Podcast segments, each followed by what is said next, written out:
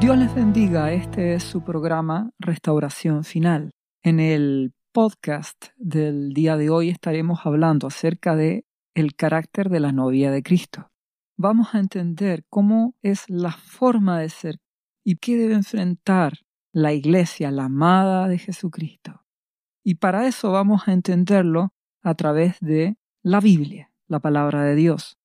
Vamos a ir a Mateo capítulo 5, versículo 1 en adelante el sermón del monte, las bienaventuranzas. Viendo la multitud, nuestro amado Jesús subió al monte, y sentándose vinieron a él sus discípulos, y abriendo su boca les enseñaba, diciendo, Bienaventurados los pobres en espíritu, porque de ellos es el reino de los cielos. Otra versión de la palabra dice, Dios bendice a los que son pobres en espíritu y se dan cuenta de la necesidad que tienen de Él, porque el reino del cielo les pertenece. ¿Qué nos está queriendo decir nuestro amado Señor Jesucristo? Una de las características del carácter de la novia de Jesucristo de la Iglesia es que sea pobre en espíritu, es decir, necesitada de Dios. Alguien que, que reconozca su condición. Recordemos que en Lucas capítulo 7, versículo 38, nos habla acerca de una mujer pecadora que va a los pies de Jesús y llorando, dice, comenzó a regar con lágrimas sus pies y enjugaba con sus cabellos y besaba sus pies y ungía con el perfume. Una mujer que reconocía que necesitaba a Jesucristo y lo amaba. Un pobre en el espíritu reconoce que tiene una profunda necesidad de Jesucristo, una profunda necesidad de Dios. Y esto genera un amor ágape en la persona hacia su Dios y hacia su Señor Jesús. Porque habiendo sido un vil pecador, como tú y como yo, nuestro amado Jesús nos perdonó. Nuestro amado Padre nos dio la salvación. Y esa conciencia de lo malo que hemos sido, tal como esa mujer pecadora, nos lleva a amar a Jesús, a reconocer nuestra pobreza, nuestra necesidad. Nos hace dependientes, frágiles y necesitados. Por eso son bienaventurados aquellos que nos sentimos pobres, necesitados espiritualmente, dependientes de Dios necesitados de su Espíritu Santo para poder vivir, para poder conducirnos. Somos pobres porque reconocemos de que nos podemos equivocar y eso nos lleva a ser dependientes y a buscar a nuestro Padre Celestial, a nuestro amado Jesús y a su Espíritu. La palabra dice que al que mucho se le perdonó, mucho amó. Dios nos ha perdonado mucho. Si Él nos ha perdonado, es para que seamos dependientes de Él, todo es para su gloria. Eso es lo que él espera de su novia. Una novia frágil, dependiente de su amado Jesucristo. Otra característica de la novia de Cristo viene en el versículo siguiente, en Mateo capítulo 5, versículo 4. Bienaventurados los que lloran, porque ellos recibirán consolación. ¿Qué quiere decir esto? La palabra nos dice en Santiago 4:9, afligíos y lamentad y llorad, vuestra risa se convierta en lloro y vuestro gozo en tristeza. El arrepentimiento y la humillación a los pies de Jesucristo. ¿Por qué? Por nuestro pecado, por lo malo que hemos sido, por lo traidores. Eso nos lleva a afligirnos, a aborrecer el pecado y apartarnos. Dios quiere que tengamos una actitud de humillación, y eso nos lleva a humillarnos y a llorar a sus pies. No quiere decir esto, no me malinterpretes, de que todo el día estamos llorando. Habla de una actitud de humillación y que cuando estemos en intimidad con nuestro amado podemos traer a memoria lo que hemos hecho, ese llanto por nuestro pecado, que Él nos perdonó, por supuesto, pero que nunca debemos olvidar de donde nuestro amado Jesús nos sacó, y quebrantarnos ante Él y reconocer que le necesitamos para que no nos pongamos orgullosos y creamos que somos algo. Sin nuestro amado Jesús nada somos. Otra razón también por la cual un cristiano llora, además de por su pecado, por ese arrepentimiento, y por traer a memoria todas esas cosas que nos llevan al quebrantamiento y a la búsqueda, está en Primera de Pedro capítulo 1 versículo 6. Aunque ahora dice por un poco de tiempo, si es necesario, tengáis que ser afligidos en diversas pruebas. Esas pruebas que a veces enfrentamos, de traiciones, de ingratitudes, y muchas veces en nuestras familias o amigos o parientes no entienden que queremos buscar a Jesús, nos trae dolor. También situaciones que enfrentamos, injusticias, pruebas, que por un lado nos purifican, pero que también nos traen llanto y dolor. Eso es parte también del carácter de la novia de Jesucristo, ser purificada. Te recuerdo, no es que estés llorando todo el día. Hablo de que nos vemos enfrentados en nuestro camino de cristianos por circunstancias que nos llevan a eso. Otra razón por la cual podemos llorar es por el pecado, por ver tanta maldad. Si tú ves las noticias, te darás cuenta de la maldad, de la inmoralidad, del pecado, y eso te lleva a humillarte y te genera dolor, y también como una novia de Jesucristo te lleva a interceder y en algunos momentos también a llorar por la circunstancia, tal como ocurrió con Lot cuando habla en 2 de Pedro capítulo 2 versículo 6. Y dice, y si condenó por destrucción a las ciudades de Sodoma y Gomorra, reduciéndolas a ceniza y poniéndola de ejemplo a los que habían de vivir impíamente, y libró al justo Lot, abrumado por la nefanda conducta de los malvados. Porque este justo que moraba entre ellos afligía cada día su alma justa viendo y oyendo los hechos inicuos de ellos. En este ejemplo nos habla de que Lot se afligía, y eso puede traer llanto en tu corazón y dolor al ver cuánta basura hay en el mundo, abusos, maldad, injusticia, y solo puedes clamar a Dios y pedir misericordia con sus hijos, con su pueblo, pedir que nuestro amado Jesús salve a los suyos, que nuestro Padre salve sus escogidos y rogar que nuestro amado Jesús venga pronto. Todos estos elementos son razones por las cuales una novia de Jesús puede llorar. No es que llore todo el día, se ve enfrentada a estas circunstancias en su caminar. Un cristiano no debe llorar porque no les resulta las cosas que él quiere y como él quiere y cuando él quiere.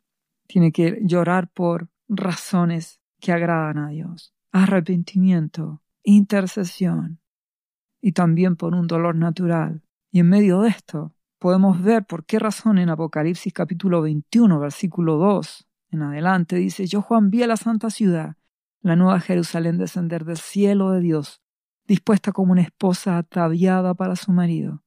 Y oí una gran voz del cielo que decía, He aquí el tabernáculo de Dios con los hombres, y Él morará con ellos, y ellos serán su pueblo, y Dios mismo estará con ellos como su Dios, y enjugará Dios toda lágrima de los ojos de ellos. Y ya no habrá más muerte, ni habrá más llanto, ni clamor, ni dolor, porque las primeras cosas pasaron. La iglesia de Jesús experimenta aflicción. Mi amado Jesús lo dijo, en el mundo tendréis aflicción, pero confiad, yo he vencido al mundo. Experimentamos momentos de dolor, y nos humillamos y quebrantamos ante Dios. Y Dios está con nosotros, nos fortalece y seguimos luchando. Otra característica de la novia está en Mateo capítulo 5, versículo 5. Seguimos leyendo las bienaventuranzas. Bienaventurados dice los mansos, porque ellos recibirán la tierra por heredad. Que es manso, dócil, domesticable para con Dios. Dios quiere que seas un hijo manso, que te dejes enseñar por tu amado Señor Jesús, que seas humilde. Eso es lo que Dios busca. Una iglesia que aprenda, que cuando mi amado Espíritu Santo te enseña por la palabra cómo debes actuar, que seas dócil y le obedezcas, y no que actúes con rebelión, con rebeldía, exigiendo tus derechos, o manifestando que tú eres así como a ti te agrada ser y que a ti te cuesta mucho y por lo tanto Dios te ama y te tiene que entender. Eso no es ser dócil. Dios te quiere humilde y te quiere dócil. Santiago 4.6 dice que Él da mayor gracia. ¿A quién? Dios resiste a los soberbios y da gracia a los humildes, al manso y al dócil. Otro ejemplo está en Números 12, versículo 3. Dice, y aquel varón Moisés era muy manso, más que todos los hombres que había sobre la tierra. Manso para con Dios, manso para con los hombres. Sin embargo, no te equivoques. No quiere decir que no tengas autoridad. Debes tener la autoridad. Mi amado Jesús dice en Mateo 11, 29, Llevad mi yugo, que es un yugo, es ese madero que te une con mi amado Jesús. Lleva mi yugo, únete conmigo, llevad mi yugo sobre vosotros, y aprended de mí que soy manso y humilde de corazón, y hallaréis descanso para vuestras almas. Él era manso. Padre, sea hecha tu voluntad y no la mía. Yo hablo lo que mi Padre Celestial, decía mi amado Jesús, quiere que hable. No busco mi gloria, busco la gloria de mi Padre. Entonces nuestro amado Jesús nos pide, únete conmigo, sé manso como yo, sé humilde. Quiero ser dócil como tú, mi amado Jesucristo. Si tú me dices que no, mi Señor, entonces es no. Quiero obedecerte. Si eres manso y humilde y te sujetas y obedeces a Dios, tendrás paz en tu alma. Dios te dará paz. Esa es otra característica de la novia. Seguimos leyendo Mateo 5:6. Bienaventurados los que tienen hambre y sed de justicia, porque ellos serán saciados. Hambre y sed de justicia. ¿Quién es nuestra justicia? Jesucristo. Él nos ha justificado. Nuestro Padre a través de su Hijo nos ha justificado. Dios es nuestra justicia. Recuerda que tú eres manso. Él pelea por ti. No peleas tus derechos. Él te defiende, tu Padre Celestial. Entonces yo tengo hambre y sed de quién? De mi Dios. Tengo hambre y sed de Dios, del Dios vivo. Salmo 107, 9 dice, porque sacia el alma menesterosa, mi Padre, y llena de bien al alma hambrienta. Juan 6:35 dice, nuestro amado Jesús, yo soy el pan de vida, el que viene a mí nunca tendrá hambre, y el que en mí cree no tendrá sed jamás. No tendrás ni hambre ni tendrás sed. Si te alimentas cada día de Él, de mi amado Jesús, no tendrás hambre ni sed. Y lo que Dios espera es que su amada novia tenga hambre y sed diariamente de Jesús y de su Abba Padre, y lo busque y lo anhele.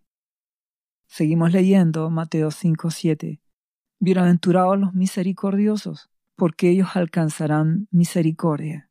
Otra versión de la escritura dice, Dios bendice a los compasivos, porque ellos serán tratados con compasión.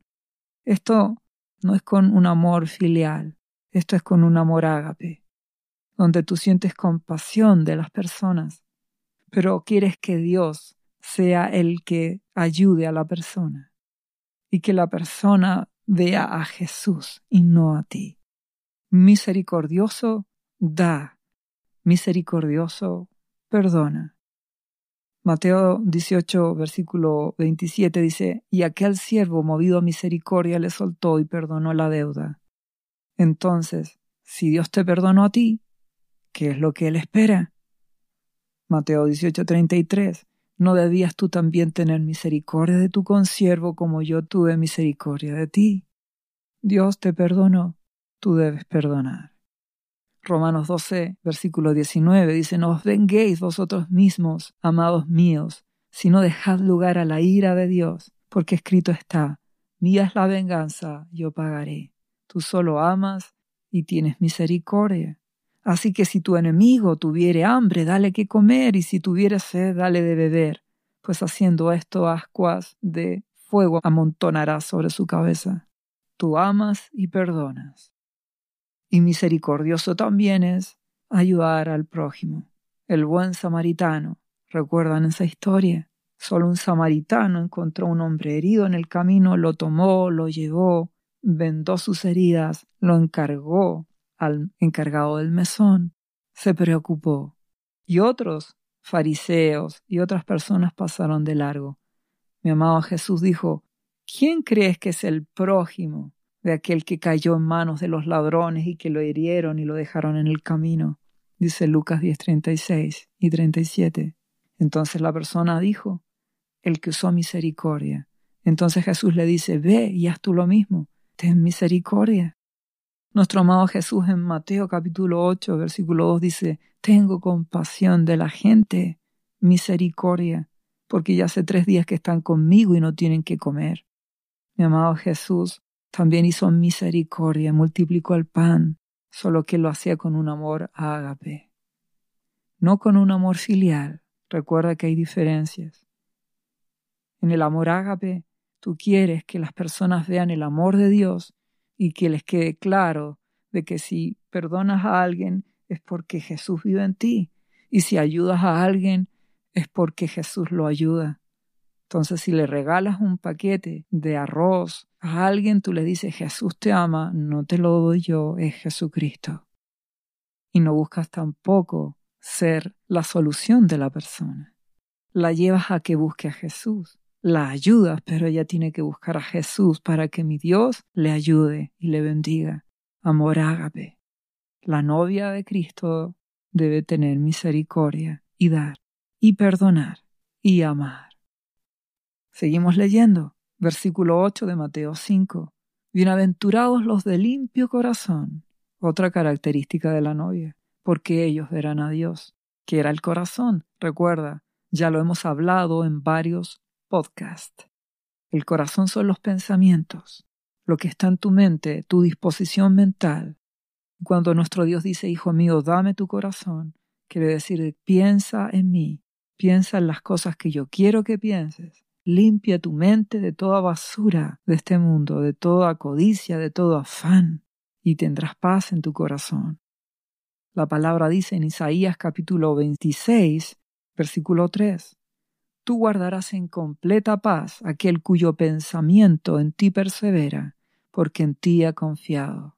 Entre más pienses en la palabra de Dios, entre más Jesús esté en tu mente, más se limpia. Tendrás un corazón limpio. Entre más lo busques, lo encontrarás. Entre más te santifiques, lo hallarás. Aquello que es tu alimento es lo que estará en tu corazón. Si las cosas de este mundo los deportes de este mundo, los afanes de este mundo, son tu interés primero, eso es lo que estará en tu mente y en tu corazón, y Dios lo verá como un ídolo. Si Jesucristo es lo primero y es lo que está en tu mente y en tu corazón, tendrás paz, y lo demás será añadido. Mi Jesús no miente, todo lo demás añadido será. Tus necesidades económicas, de familia, él te proveerá y te ayudará. Mas Él tiene que ser el primero. Y eso es lo que Dios espera de la novia de su Hijo Jesucristo, la iglesia. También Él dice en Mateo 5.9, el versículo siguiente, Bienaventurados los pacificadores, porque ellos serán llamados hijos de Dios. ¿Qué significa esto? Buscar la paz.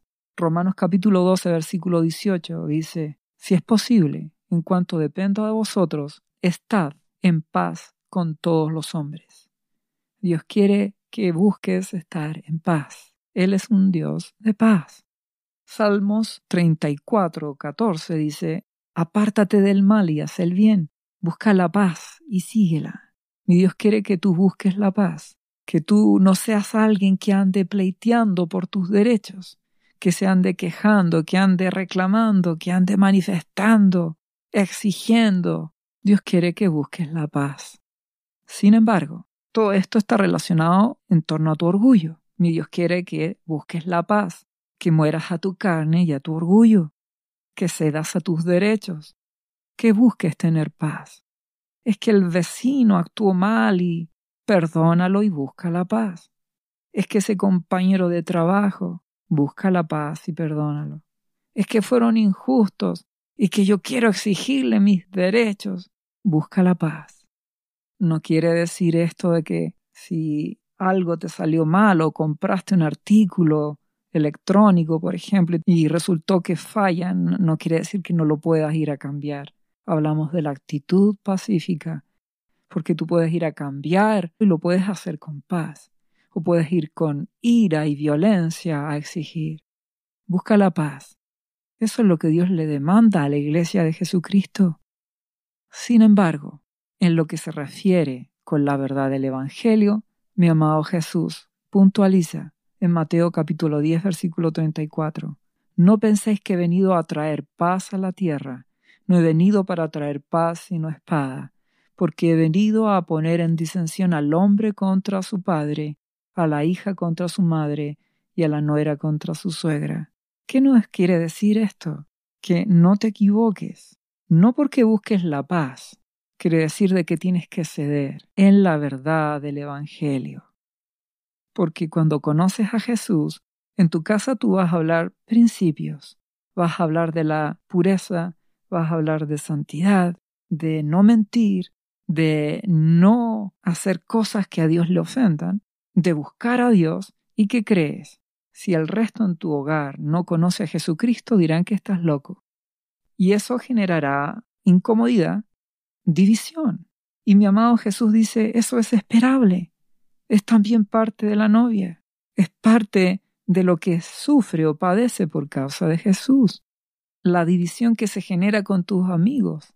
Y no puedes tú evitarlo, porque si tu amigo le gustaban los ídolos de este mundo y tú ahora quieres amar a Jesús, tendrás diferencias. Entonces no esperes de que puedas tener paz con todas las personas. En cuanto a tus derechos, sí, pero nunca cedas a tus principios.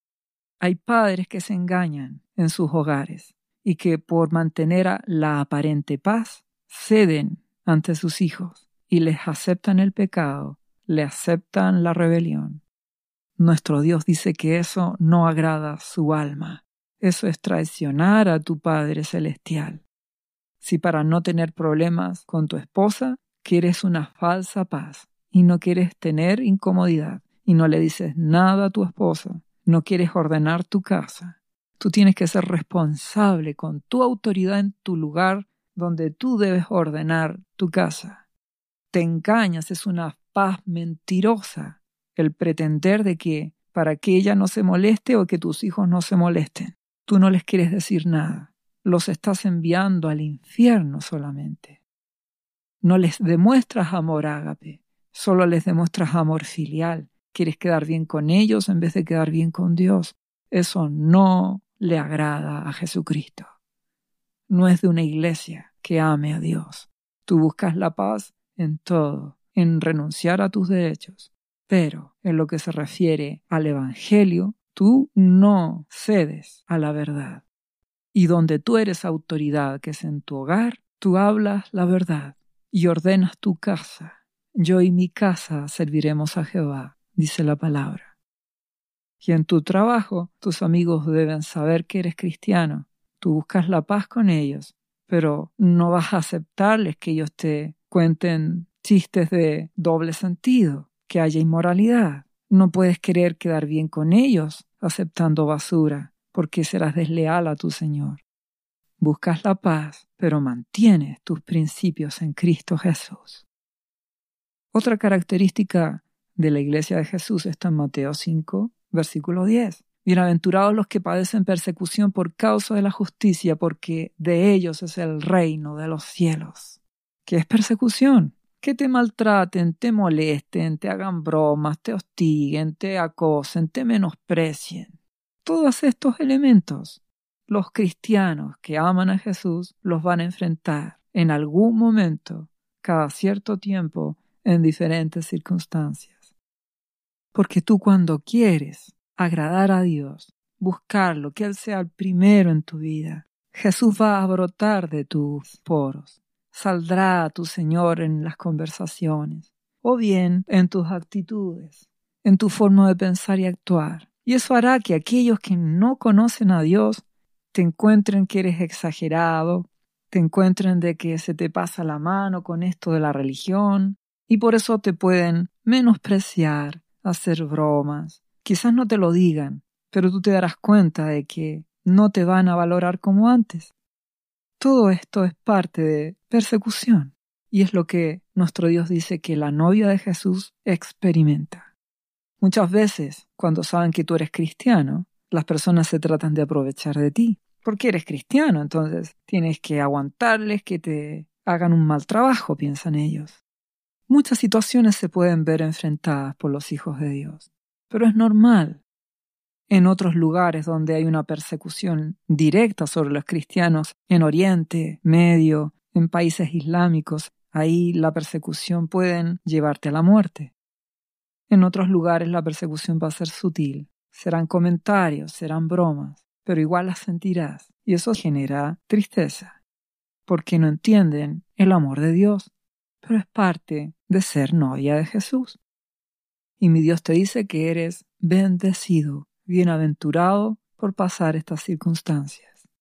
Versículo siguiente dice, bienaventurados sois si por mi causa os vituperen y os persigan y digan toda clase de mal contra vosotros mintiendo. Otra versión dice que la gente les haga burla porque me siguen. No te preocupe. Mientras ellos mientan, no hay problema. Porque mi amado Jesús dice, gozaos y alegraos porque vuestro galardón es grande en los cielos, porque así persiguieron a los profetas que fueron antes de vosotros. Es parte de ser cristiano. Este mismo relato de las bienaventuranzas también lo complementa en Lucas, capítulo 6. Solo que ahí añade lo siguiente. En el versículo 24 de Lucas 6 dice, Más hay de vosotros ricos, porque ya tenéis vuestro consuelo. Hay de vosotros los que ahora estáis saciados, porque tendréis hambre después. Hay de vosotros los que ahora reís, porque lamentaréis y lloraréis. Esto es como el antónimo de lo que acabamos de leer. Hablamos bienaventurados los pobres que necesitan a Jesús. Dice, más hay de ustedes ricos, aquellos que son solo religiosos, van a la iglesia, pero que no se sienten pobres, necesitados de su Señor. Porque dice, ay de ustedes, porque ustedes no me necesitan. Ay de vosotros que estáis saciados, no tienen hambre y sed del pan de vida de Jesús, no le buscan con hambre. Ay de ustedes, porque llegará el día en que tendrán hambre. Solo son religiosos. Y hay de aquellos que ríen hoy, porque lamentaréis y lloraréis. ¿Qué quiere decir? Que no se aflige, que no llora ante la presencia de su Señor, que no le busca. ¿Por qué? Porque se siente bien. ¿Qué representa esto? La iglesia de la Odisea. Una iglesia tibia. Apocalipsis 3, 15. Yo conozco tus obras, que no eres frío ni caliente, pero eres tibio. Por eso te vomitaré, dice mi Señor Jesús. ¿Por qué? Porque dice yo soy rico y enriquecido y no tengo necesidad de ninguna cosa. No tienes hambre ni sed de Jesús. No lo amas con locura, no lo buscas. No quieres alimentarte cada día de tu Señor. Prefieres ver partidos de fútbol, deporte, en vez de buscarme. No tienes hambre. Prefieres ver conciertos, prefieres ver las cosas de este mundo, programas, prefieres ir a distraerte en vez de querer estar conmigo.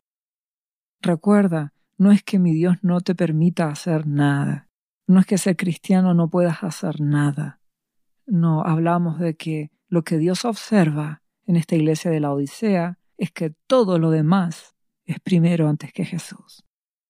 Pero van a la iglesia, sí, pero no hay hambre ni sed, no hay búsqueda, no son capaces de restarse a las cosas de este mundo por buscar a Jesucristo, por leer su palabra, por estar en intimidad con Él. Dios es segundo. Por eso son ricos. No tienen hambre. No se sienten pobres en espíritu. No tienen hambre ni sed. No son iglesia novia de Jesús. ¿Cuál es la solución? Por tanto, le dice a la Odisea, te aconsejo que compres de mí oro refinado por fuego, la gran tribulación, para que seas rico y tengas vestiduras blancas para vestirte y que no se descubre la vergüenza de tu desnudez, y unge tus ojos con colirio para que veas. Tendrás que ser purificado para que me ames. Yo reprendo y castigo a todo aquel que amo, sé pues celoso y arrepiéntete. ¿Qué dice Lucas 6:26? El último versículo de las bienaventuranzas, pero en Lucas dice, ay de vosotros, cuando todos los hombres hablen bien de vosotros, porque así hacían sus padres con los falsos profetas. Es decir, si todos te aman, si siempre quedas bien con todos, si nadie te ha juzgado, te ha hecho bromas por ser cristiano, si le caes bien a todos, si no incomodas a nadie, quiere decir que hay un problema. ¿Cuál es el problema? Que eres un religioso. La palabra no se está cumpliendo en ti. Porque todo esto es lo que experimenta la iglesia de Jesús. La tibieza de la iglesia actual, su falta de pasión por Jesucristo, hace que no tenga ni hambre, ni sed, ni se sienta pobre, ni se aflija por su pecado, ni se quebrante, ni tampoco sea misericordiosa en forma ágape, ni que tome su cruz, y todos hablan bien de ellos. ¿Cuál es la solución? Deja de ser religioso. Cambia tu actitud, cambia tu disposición mental. Empieza a sentirte necesitado por Jesús. Provócatelo tú mismo. Empieza a amarlo a hacerte fanático por tu Señor, a buscarlo cada día, a tener hambre y sed de Él, a afligirte por tu pecado ante su presencia, por tus debilidades, a suplicar su gracia, a amarlo, a ser luz y sal. Y en medio de eso verás que empezarás a hacer iglesia. Cada cierto tiempo te verás enfrentado a dificultades, a gente que no te entienda, bienaventuranzas, pero tendrás paz en tu corazón de que haces lo correcto y tendrás ese carácter de una novia que ama a Jesús. Tendrás ese carácter de la iglesia que Jesús arrebatará para sí mismo, para estar con Él para siempre. Dios te bendiga en el nombre de Jesús. ¿Sabía usted que Jesús le ama? y que murió en la cruz por sus pecados? Él ya pagó el precio por usted. Solo basta que usted lo reciba en su corazón y reconozca que Jesucristo es el Señor de su vida y su Salvador. Invítelo hoy a entrar en su corazón. Atrévase y siga ahora esta oración. Repita después de mí. Señor Jesús, yo confieso que soy un pecador y te invito a entrar en mi corazón. Perdona mis pecados. Yo me entrego a ti. Gracias por esta vida eterna que tú me estás dando en estos momentos.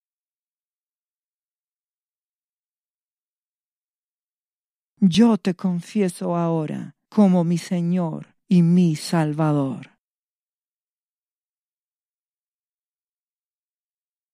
lea la Biblia y busque una iglesia cristiana para que le enseñen la palabra de Dios. Lea Juan capítulo 3 versículo 16. Visite cristo-viene.cl. ¿Sabías que Jesús te ama y quiere sanarte de toda enfermedad? La Biblia dice que Jesús llevó tus enfermedades y sufrió tus dolores para que tú ahora estés sano. Solo tienes que creer en Jesús y pedirle que entre a tu corazón y perdone tus pecados. Repite este versículo de la Biblia varias veces al día, cada día. Por las heridas de Jesús fuimos sanados y por esta promesa yo soy sano. Los azotes que sufrió en la cruz representan tu sanidad para este tiempo. Tienes que creerlo con todo tu corazón, porque Jesús te ama y quiere verte sano de cualquier enfermedad. No te rindas, insiste y créele a Jesús. Lee la Biblia y busca una iglesia cristiana. Lee Isaías capítulo 53, versículo 5 visite cristo-viene.cl. Restauración final.